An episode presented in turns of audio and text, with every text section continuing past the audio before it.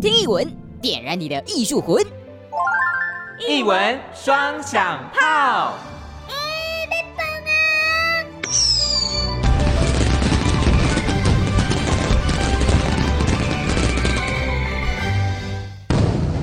一文双响炮，臭鼻头尾拢卖走，我是心灵。我是阿红，好，今仔日咧 要来讲啥咧？要来讲 啥？要来讲狗，公告没有错。今天要来讲股啊，讲到什么呢？讲人骨哦你的骨不是是那个骨哦哦，是骨头的骨、哦。但其，实两个都有。哎，怎么说？嘿，因为今天呢讲到这个人骨呢跟考古有关呐、啊其实呢，在台湾呢讲到生死的议题呢，很多的大人会避讳跟小朋友去聊这个话题。可能小朋友会问嗯说：“妈妈，那个是什么东西那是什么东？”西？骨头啊，那是什么骨头？ 那是什么？妈妈可能也不知道啊吧。 那可能是吃剩的骨头啦。好，但是呢，为什么今天要来讲到人骨呢？今天为什么要讲到人骨啊？对心灵问的好啊。今天呢，阿红啊特别带大家去了一趟台南市的新市区。哦，新市区去到那里要干嘛呢？去到那边有一个国立台湾史前文化博物馆，我就探访了南科考古馆。这是有个特展很特别，它展出的是人骨特展欸呢。哦，所以这个特展叫做“我们活过考古人骨遗骸暨墓葬展”。没错，从名字就知道说这个特展啊是在讨论跟人骨以及跟墓葬相关的内容。那到底为什么会有人骨来做展示？心里你知道吗？对啊，为什么呢？这是在人骨上面可以看到什么东西啊？其实从人骨上面呢，我们可以看到很多关于史前人类他们的生活样态、他们的年龄、性别，甚至是饮食习惯，这些东西都是骨头会跟大家说的故事。哦，所以呢，如果这个人他有骨折的话， 有可那能就看得出来。对他可能就有一个复原的伤口或一个断痕。哦，而且呢，里面还有讲到这个墓葬展，所以呢，在这个展览当中呢，还可以看到这个以前的人类可能在墓葬的时候会采取什么样的方式。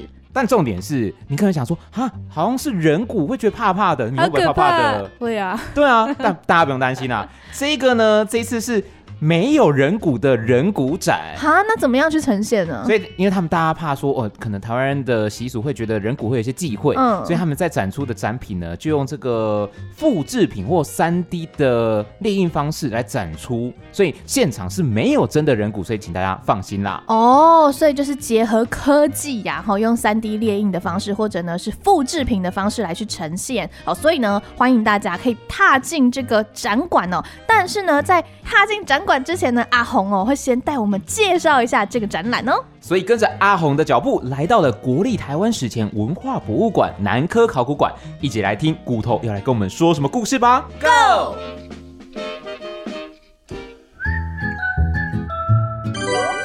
我是小精灵泡仔，准备好了没？好戏开锣喽！国立台湾史前文化博物馆南科考古馆特展《我们活过：考古人骨遗骸暨墓葬展策展人林秀曼，史前馆南科考古馆副研究员。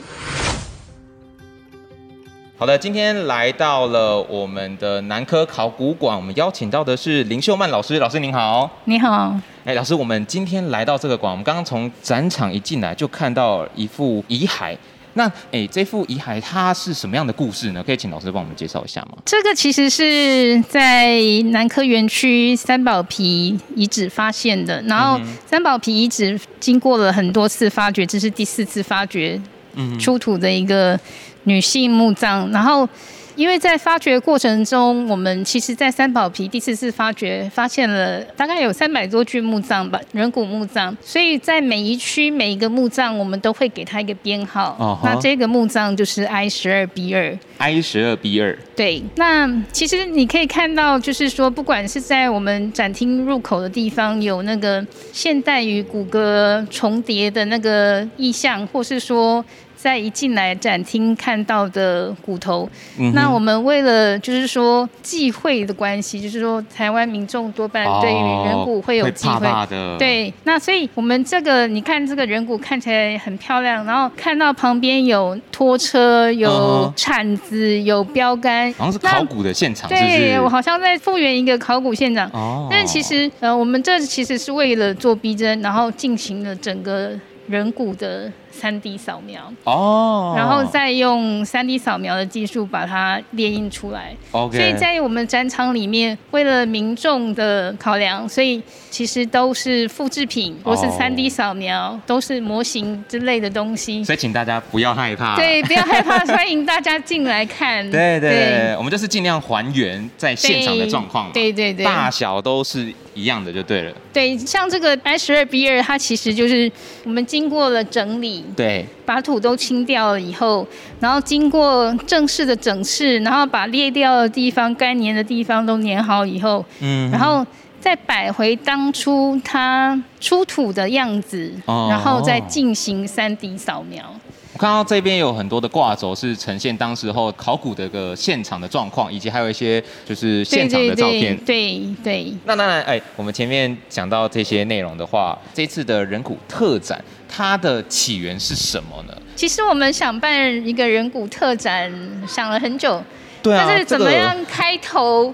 一方面会觉得说，是不是应该办有趣一点呢？哦还是应该是就像那个万圣节那样子 呢？哦，可是这样子好像又不够尊重哦，就是对遗址出土的人骨。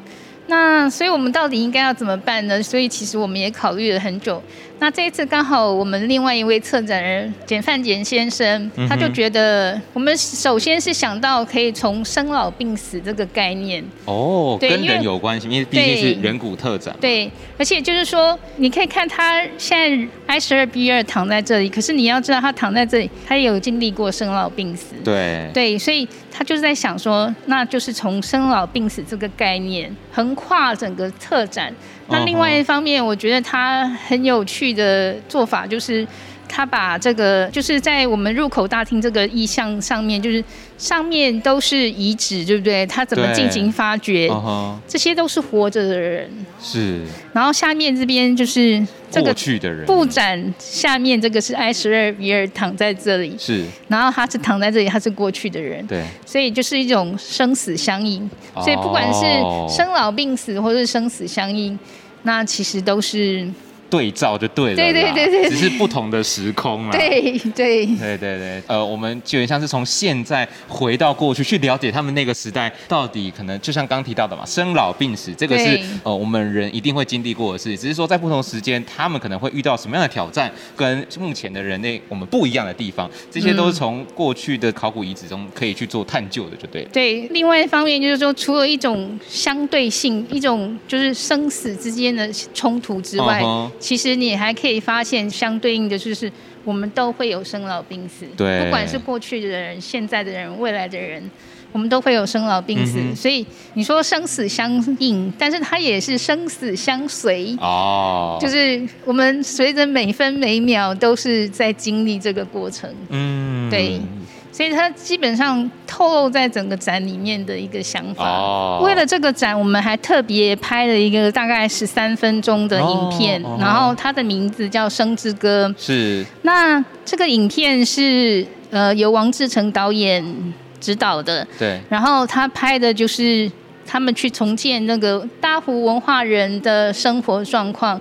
然后在这个拍片过程，他们就是拍了很多影片，然后拍了很多照片，然后除了就是这个生而为人这一个以外。不管是成长与老化，或是每个地方，你可以看到，其实就是我们这一个曾之哥拍出来的就许多的你进到展场的这个空间里面，刚刚老师有提到的那些照片啊，其对实就是有许多的挂轴，那还有好几个单元里面不同的挂轴上面的照片，就是当时候刚提到《生之歌对》这个剧里面小短片里面截录出来的一些画面，那这些画面都是呃我们尽量还原当时候呃远古人类他们生活的模式，对然后会遇到的情形以及呃他们的文化，我们用照片方式来呈现。那对当然是所有的精华都是在那影片里面啦。嗯对，当然也是希望大家民众来到这边的时候，可以看完整个展之后来去看那影片，对去了解一对嗯下对对过去的人类如何生活嘛。对，是，那我这边再请教老师一个问题是，会不会担心民众来看的时候觉得怕怕的？其实这一点也是蛮有趣的一点，因为就是呃，我们其实，在测这个展之前，前两个展是另外一个展叫考古工具人。哦那那个展里面呢，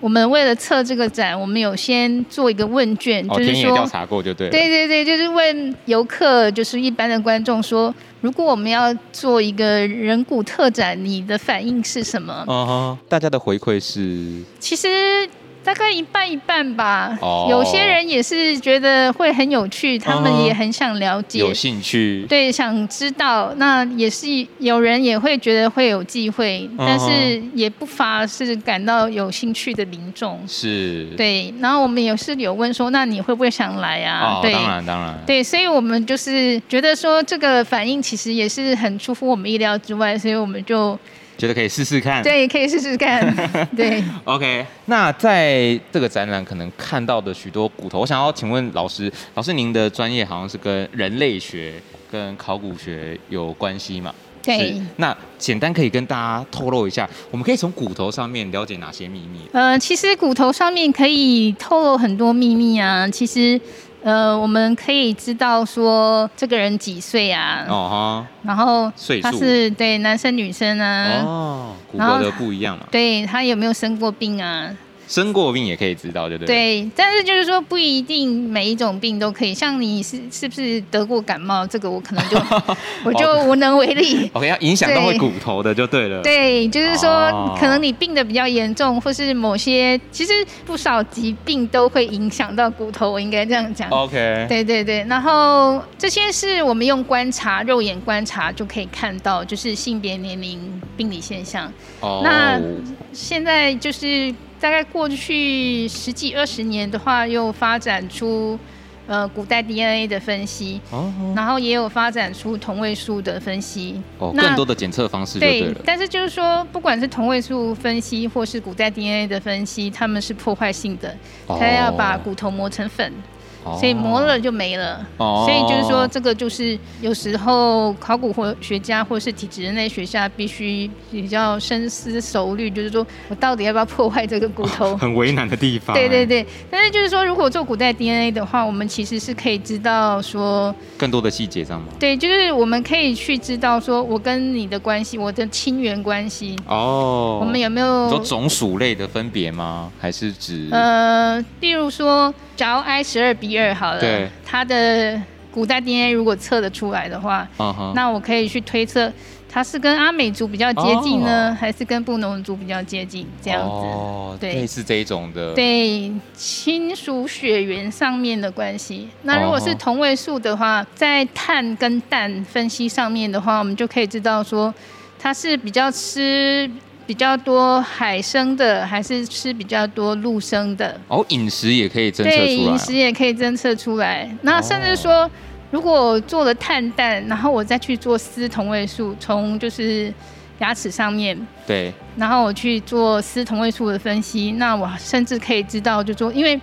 丝或碳氮在每个地方的比例会不一样。你说环境吗？，对，就是嗯哼这有点是测骨环境，然后有点就是说山上跟海边。哦，好。然后哦我搬过这种环境不一样的地方，或者说我原本住海岛国家，然后我搬到内陆去了。对本来我住住佛罗里达，嗯哼，然后我后来搬到亚利桑那州。是那一个是沙漠的地方，对一个是海边的地方。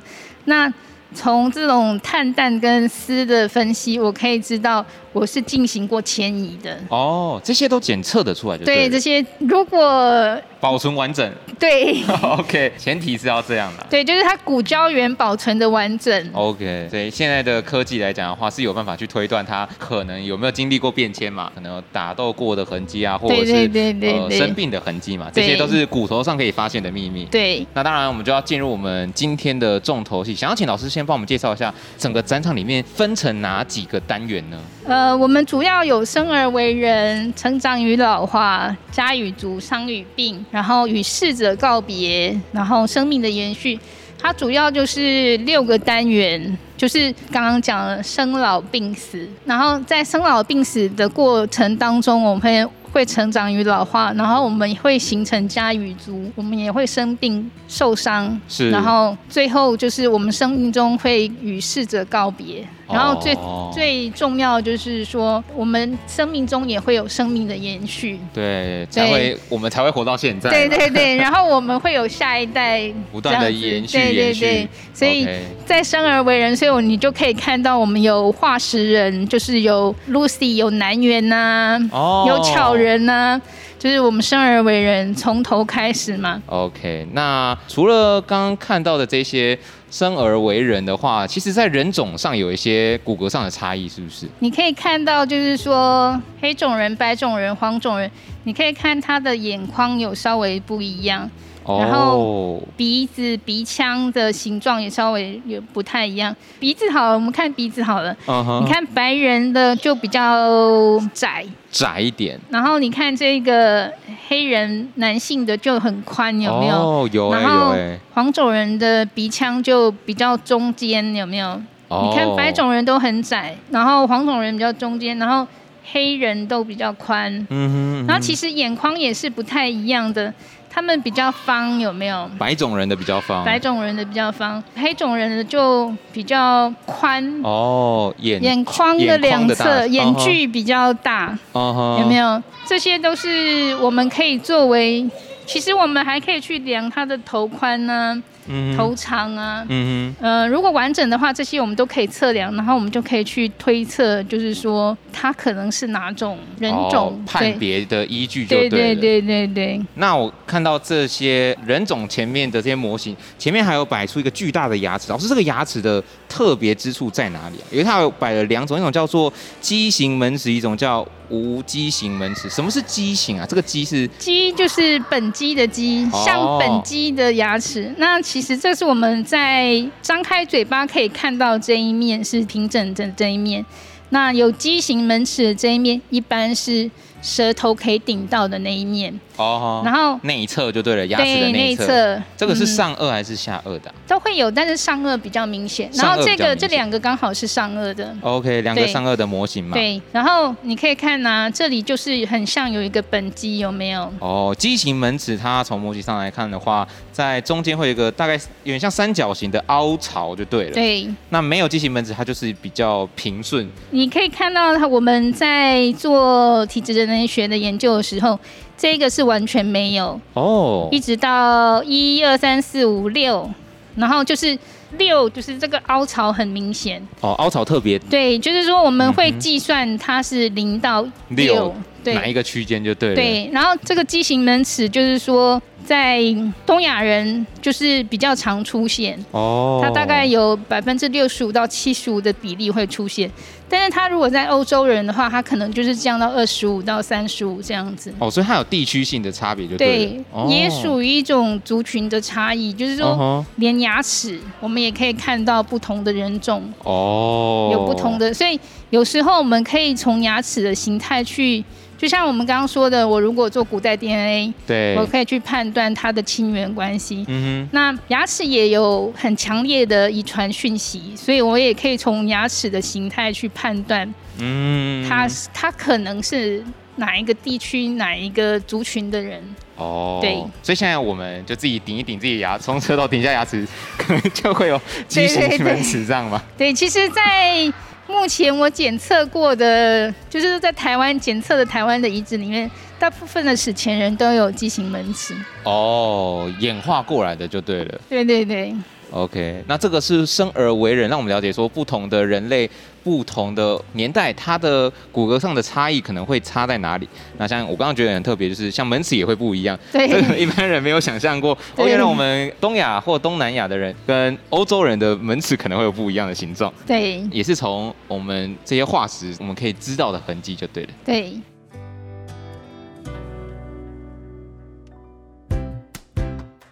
喝个水，动一动，休息一下喽。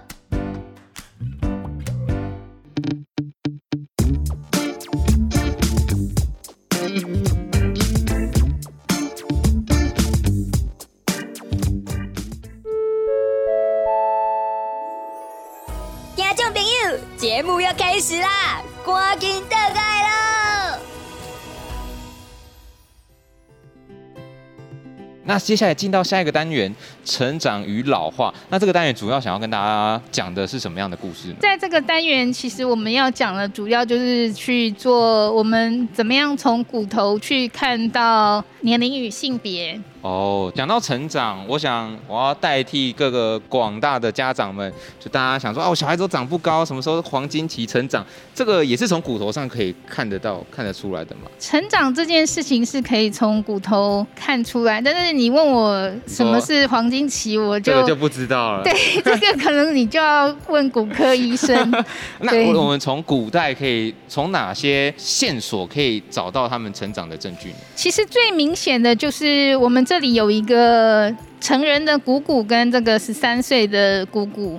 就是大腿骨，呃，其实呢，我们这个骨头除了大腿骨以外，我们的前臂、上臂，哦然后小腿也都可以，那它都是会有这个骨垢，骨垢垢是一个骨在一个后骨对垢，基本上就是说，在我们小时候的时候，长骨我刚刚说那几块骨头最上端跟最下端其实是没有的，它就是有中间，我们一般叫做骨干。中间的主要的枝干的骨头而已。对，然后呢，随着年龄的成长，它的上面跟下面会长出骨垢来，哦然后它慢慢还慢没慢成型就对对，了慢慢的慢慢随着你长大，它会慢慢成型。到了固定的年龄，它会开始会跟骨干连在一起，哦然后最后才会变成这样子，完整的一体就对了。。对完整立体。哦，那每一块骨头有它自己的年龄不太一样，有的可哦会能是、分哦，对，有的可能十六到十八岁，有的可能是十二到十四岁。所以，如果从遗址发现了骨头的话，我们可以去做那个交集。从那骨头它生长的情形，我们就可以去做那个交集，那我们就可以去得到一个它比较接近这个年纪的个岁体数的吗？对哦，去做一个判断就对了，把各个骨头它目前可能侦测到的年纪，然后去做一个刚刚叠起来最中心的一个区间，对对它对可能对，就是这一副的主人他对落在的年纪嘛。对那性别呢？刚刚我们提到的都是比较偏年纪嘛。那嗯如果我们要如何从骨头的外观去判断这一副遗骸、这副人骨的主人是男生还是女生呢？那如果性别的话，我们主要是从头骨跟骨盆腔来看。哦，那头骨的话，主要有那个头后面那个枕骨隆突，靠近后脑勺后脑勺，对后脑勺这个地方，接近脑干大概那个位置，对对对，男生会比较明显，女凸生出来一点。，对，女生会比较平缓。然后眉心也是啊，眉心、对，就是眉毛正中间两个眉眉毛的上方跟眉心，男生通常会有凸出来的骨骼对就对对对了。对，哦，就是这这一块，刚确实是以现场的模型去触摸的话，是可以感受出它的差异的。对对对对。哦，所以从头颅上就可以判断出，呃，也算是一种判断的依据。对对对，那另外一个最明显的当然就是骨盆腔啦。哦，骨盆，腔、你可以看到这个地方耻耻骨骨下角角度，那耻骨这个比下角较角开度有没有？然后这个是比较小，一个是呈倒 V，一个是 U 倒 U，哦，那个弧度有差别对，啦一。个是弧度比较大，一个弧度比较小。耻骨的下角角度，如果是呈现弧度比较大的 U 字形的话，那就会是女性；对，那如果是角度比较小的，呈现倒 V 字形的话，就会是男性。对，然后这个骨盆开口啊，也是形状也是圆形的，就是女性，然后椭圆形的是男性。男性。哦那这个其实都是跟产道有关系，哦跟生生理育功能嗯哼有关系，因为你角度要大，小孩才容易容纳在里面，然后也比较好生。哦，所以这些不管是倒 V 或是它的圆形，或是说角度，都是为了让它的容量比较大。哦，最初的目的对是对对，生育的功能，对然后各自有不同的目的演化成这其个地实步。都是一个目的，为了生存，对，为延了续升生命值就对了。 OK OK，这个对就是呃最终演化的结果啊。我们从这个结果去判断它可能会是属于哪一种性别嘛。对对对，好，那看完这个成长与老化，接下来来到的是家与族。那这个谈的是呃远古人类他们的生活方式吗？文化的层面。呃、文化层面就是。从整个遗址里面的话，我们除了墓葬的话，就是说它的分布情形是怎么样的嗯哼然后它是不是有建筑结构那哦建筑结构到底跟这些墓葬埋的地方位是置有位置到底是呈现什么关系？那我们哦就可以知道说，例如说有一些地方他们认为说可能有室内葬，哦，对，那或是说它是怎么样的埋葬方式？那从这些墓葬跟这些建筑结构，我们就可以去知道这个关系是怎么样。推敲出来就对了。对， OK，那像这个有什么习俗或仪式是从遗址中我们可以去了解的呢？在台湾的话，比较台湾的考古遗址中，我们比较常发现的就是拔牙的哦情形。那通常拔的是上颚的侧门齿跟全齿，侧门齿跟侧全门齿，齿，因为我们门齿有两颗嘛，对，一一个就像大钢牙，还有大钢牙旁边，然后全齿嘛，。对对对，那他们就是拔大钢牙旁边的那个侧门齿跟全齿，哦然后是左右都拔，左右都哦拔、，对，然后所以你就会看到像这样子，哦，照片嗯中有呈现出来，就是、呃那边有个凹凹洞就对了，就是牙齿就对对不见了。对这个是他们的一个习俗文化就对了嘛。对所以通常以他们习俗来讲是，呃，可能多是十五岁以上的女性会有这样的呃文文化就对了。嗯，就是因为在台湾原住民里面也有把有些部对落对也有对这个习惯，那所以一般认为这很可能是他们成年礼的一部分。哦，对成年然后，礼因为在遗址里面发现拔牙比例上面的话，女性比男性高很多。对，哦，所以这个就统计下来，以现在的这些考古到的遗骸，然后去对做一个推测，对那也可能跟现今的文化其实有呼应到的对渊源就对了。对，那伤与病呢？刚刚当然提到，我们就像我们自己人也会遇到成长，然后到出社会之后，你要开始工作，对那日常生活中可能会有一些生病、感冒啊、对对对。大病、小病。那古人的疾病可能会遇到什么样的情形呢？呃，其实古人的疾病跟我们现代的人呢，其实都差不多对，基本上我是这样看，我觉得都很类似，因为。 呃，我们也可以看到，像到这个里，我们可以看到它他们也会也有骨刺，退化性关节对，炎。它也有退化性关节炎，它也会长骨刺，然后它也会有牙周病啊，哦，也对可能会蛀牙。对，也可能会蛀牙，哦，那它也可能会发生骨折啊，像这个就是骨哦折，断过的对痕迹。那像这个，刚刚我们刚刚看到的那个是前臂的骨折，那这个是是上臂。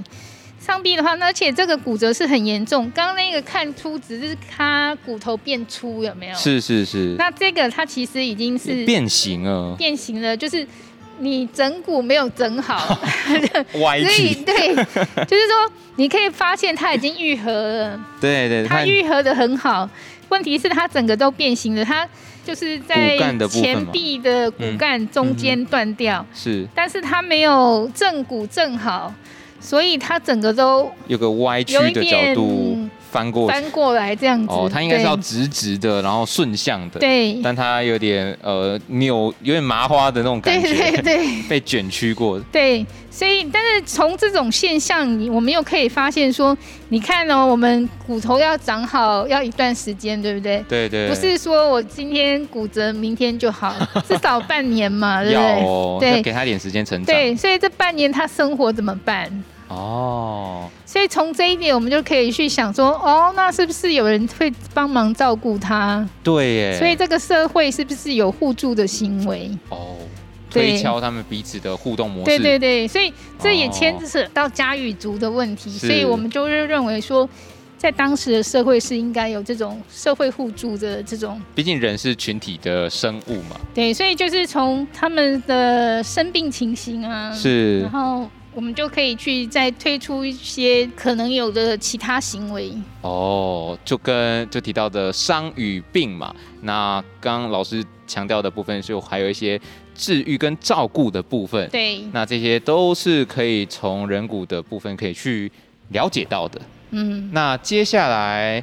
当然生病之后免不了有些有时候会遇到死亡，对，那死亡之后，就像现在我们也会帮亲人去墓葬或者是火化之类的这些仪式。那在古代他们的仪式如何去跟呃过世的人去做告别呢？呃，我们可以看到瓮棺葬嘛，那这大部分是埋葬小孩子。那另外的话，就是我们其实，在各个遗址里面可以看到直支葬啊、去支葬。直支葬就是说，就是说我们在这里看到大部分是直支葬，但是这里的直支葬是指下肢直肢，下肢直肢。对 OK，直那是直线的直，肢是肢体的肢。对。嗯那哼，也有曲支葬哦，所以说像这个就是曲支葬，南关里东南关李东的所以遗这个也址。是南关里洞，哦，这哦是南关里，这是南关里洞，这两个文化都是大粪坑，就是距今四千五到四千八。哦，对，然后他们你可以看到，就是说，就是会有曲枝，会有直枝。那像这种曲枝啊，淡水巴黎的十十三行遗址，他们也是曲枝。也是淡水十三行的，也是曲枝。对这个曲枝从照片上来看，有点像做侧躺的感觉。对，OK，对，然后就是说，除了直枝、曲枝以外，就还有养生、俯身。哦，那你可以看到这个骨盆腔向上就是养生，这个往骨盆腔往下向下就是俯身哦，那我们的 I 十二，I 十二 B 二就是俯身，就是俯身，所以从照片上也看得出，它就是有点像面朝下平躺在那个棺木的位 置嘛。 对，所以我们在《生之歌》里面就有一个模拟呃、模拟的， OK，墓葬的情形，呃对对，直肢俯身葬，直肢俯身葬。对，哦这个我们在这个《生之歌》影片里面就有模拟这个埋葬的行为，哦，对，然后你看它就是有葬这个陶罐啊，哦，所以以他们来讲的话，最大的特色就刚刚提到的这个俯身直肢葬，嗯，跟还有一些比较灰黑色的陶罐嘛，这是大湖文化的一个特色之一。嗯，那接下来刚刚看完这个墓葬的方式之后，最后来到这个单元叫做生命的延续嘛，要不断的延续生命，才会有现在的我们。 对，对，那这个单元主要想要跟大家说的是什么呢？其实就是生老病死。我们想强调的就是说，不是到了，因为原本就是生老病死嘛。。对，然后我们就是想给游客一种生老病死生，哦，重就是新说又开始的一个轮对回，就是说不是生老病死就结束就了，结束了，其实还有生，生生不息。对，生生不息，生命的延续，其实它没有什么模型，也没有什么很多的解说，它就是一个留言板，然后一些布生活的幕样态，对，但是其实这个就是一种生生不息的，的意向就对了。对对希望对大家可以看完这个展之后，呃，不要太沮丧。其实我们还是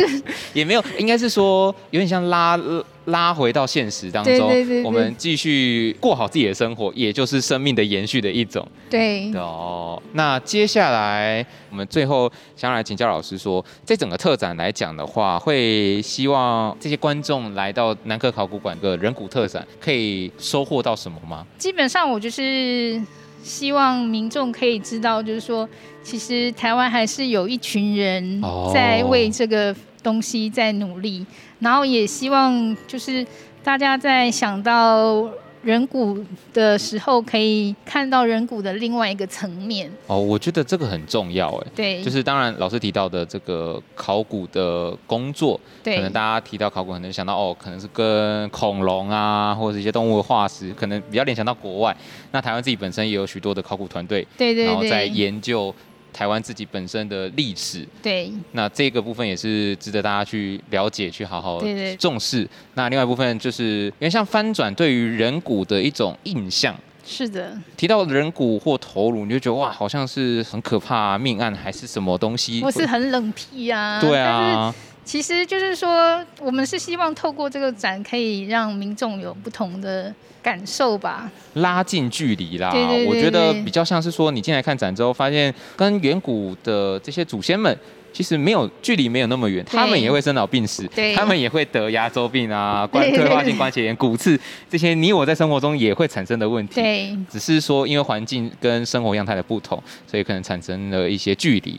来对来看展之后，发现其实那个距离没有那么的遥远。对，对，然后借由现场的一些模型，可以更让你去还原当时候的情境。嗯哎、，我只用讲的跟你讲，你可能就我好像想象不太出来那个意象是什么。是多了一些模型跟照片，你就更能够借由文字的说明去投入在那个情境当中。对对对，接下来我们就回到老师秀曼老师您身上了。您自己的话有没有特别喜欢哪一个主题？对啊，其实我每个主题都很 喜欢，但是就是说，就概念上面来说，嗯我就是觉得生老病死生，那其实这个生最后一个生其实是是很有意思的，就是说生命再开展起来，就是。嗯其实当初我们提到这个呃议题的时候，我就有一个画面，就是我们都知道蒲公英不是一吹它的种子就散了嘛，它的花，哦对，然后就可以飞得很远。我每次想到这个主题的时候，我就会有这个意象出现在我的脑子里面，然后就是生命会再延续出去，然后会飞出去。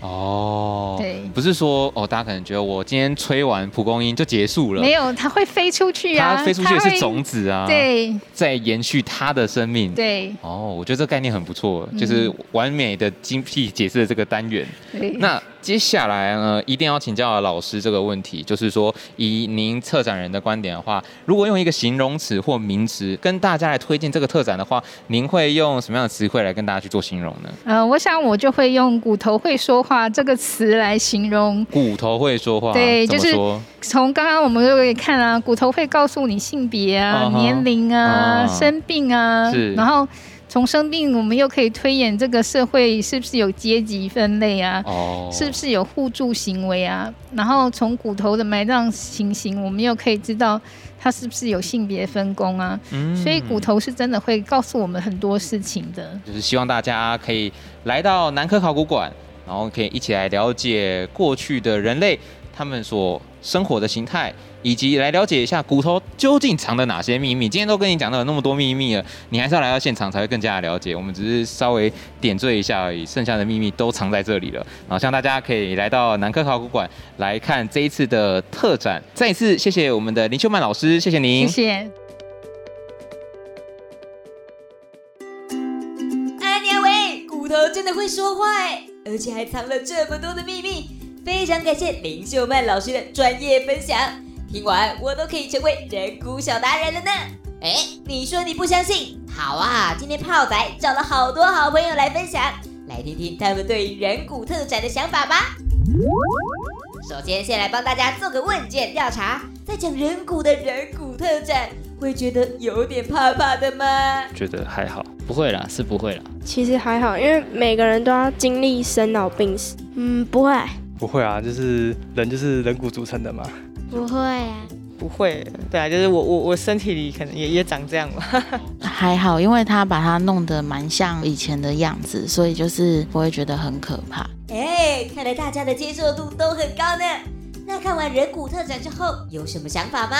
了解过去他们是怎么样生活。那个疾病呈现，就是没有想过以前的人也有这些疾病这样子。没有想过这样的主题，就是它也会变成这样的一个展览啦，就觉得还蛮厉害的。 朋友们，听到大家的心得，是不是觉得还不够？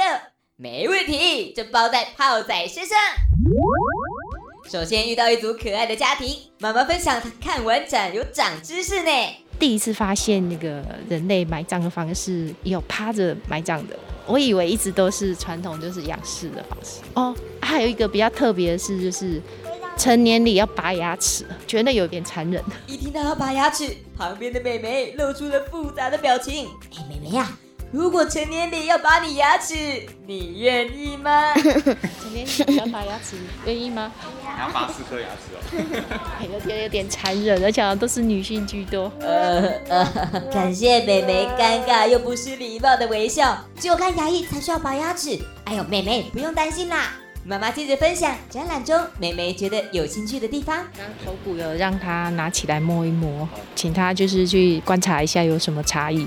但一开始他看不出来，这可能对他们说还是有一点点难度啦。哎呦，那来考考美眉，还记得哪些骨头的差异呢？嗯，就是男性的骨头头骨比较大，那女性的比较小小一点，对， 害羞的美眉在离开前，她跟我们分享对于人骨特展的想法。喜欢喜欢。那我下次要来，我再来。会，会。拜拜。接下来遇到一位同学，他来跟我们说看完人骨特展的心得。骨盆就是骨头，然后可以分辨性别的那个，就是还蛮印象深刻的，就是没有想过这个问题啦，对吧、因为像我们现在人可能看到就知道啊，就是男生或女生，对吧、那如果你是要看很久很久以前的人，那你也不知道他长什么样子，你要怎么去分辨他的性别？我觉得这是一个就是最基本，但是最好学问的一个一个一个点。最后，我们遇到一对在一旁蠢蠢欲动、很想要受访的姐弟，他们说他要带给我们惊喜。好，请开始你的表演。因为我们本身就是男，我是女主角，哦，好，好，对，然后弟弟也是，里面你。对，哎，修蛋姐嘞，你是说《生之歌》影片里面的女主角吗？哎，那是什么契机啊？被找去拍《生之歌》影片的呢？就很突然。呃，看人家修水电，就刚好他们刚好在布置，然后就路过，然后就被找，对吧？那我就不接访啦，我也要去看人家修水电。导演，等等我。好啦，正经一点。那姐姐要揣摩史前人类的时候，有什么挑战吗？应该只有就是不能穿衣服，啊，不然其实都还好，就是因为以前的人都没有衣服穿，对，所以就是身体有点裸露，但是其他人也都是一样的，对，穿着，然后所以就是自然而然就放开了，那姐姐跟弟弟，你们看完《生之歌》影片之后有什么心得吗？我觉得很帅， 真的很帅，因为你自己演的吗？呃，也可以这么讲，但是就是就是第一次参与这种东西， 觉得在现场看比较震撼。哇哦，没想到竟然遇到女主角跟弟弟耶！那快趁现在跟亲朋好友打广告一下。我在里面快看我，我会甲讲，我有翕电影，我后面来看。那是必须的。节日，了解古人墓葬，看人骨，变身考古达人来节目，把时间交还给棚内。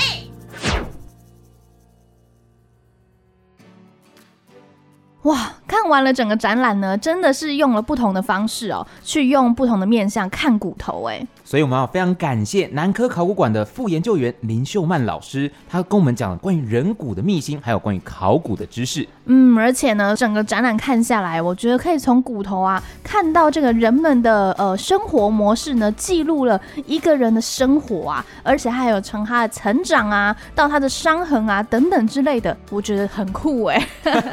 重点是，也希望大家可以借由一个这样的展览啊，除了可以了解说考古团队做了哪些的工作，是一方面也可以借由在摆在现场的一些模拟的人骨，让大家去更加的去了解过去的人他们生活的轨迹，以及他们其实跟现在的人类非常的接近，并没有说哦距离好像很遥远这样。嗯，而且呢，可以更正向的、哦、去讨论这个生死的议题啊，而且而且要非常非常的敬佩这个考古团队们哦，因为呢，我相信在考古的这过程当中啊，从整理啊到研究啊，再到策展啊，还有这个后置的这个三 D 列印啊等等这些复制品的制作，相信这个时间呢不是一两年可以完成的哦，所以呢，还是非常的希望可以邀请大家一起走进展场。对，不用怕，这个人骨都是复制品跟三 D 模型，所以不用太担心说哦啊我会忌讳的问题。但是重点是什么呢？这个展览的时间啊，直到十二月十二号，不会延期哦。那南科考古馆、啊、非常的贴心，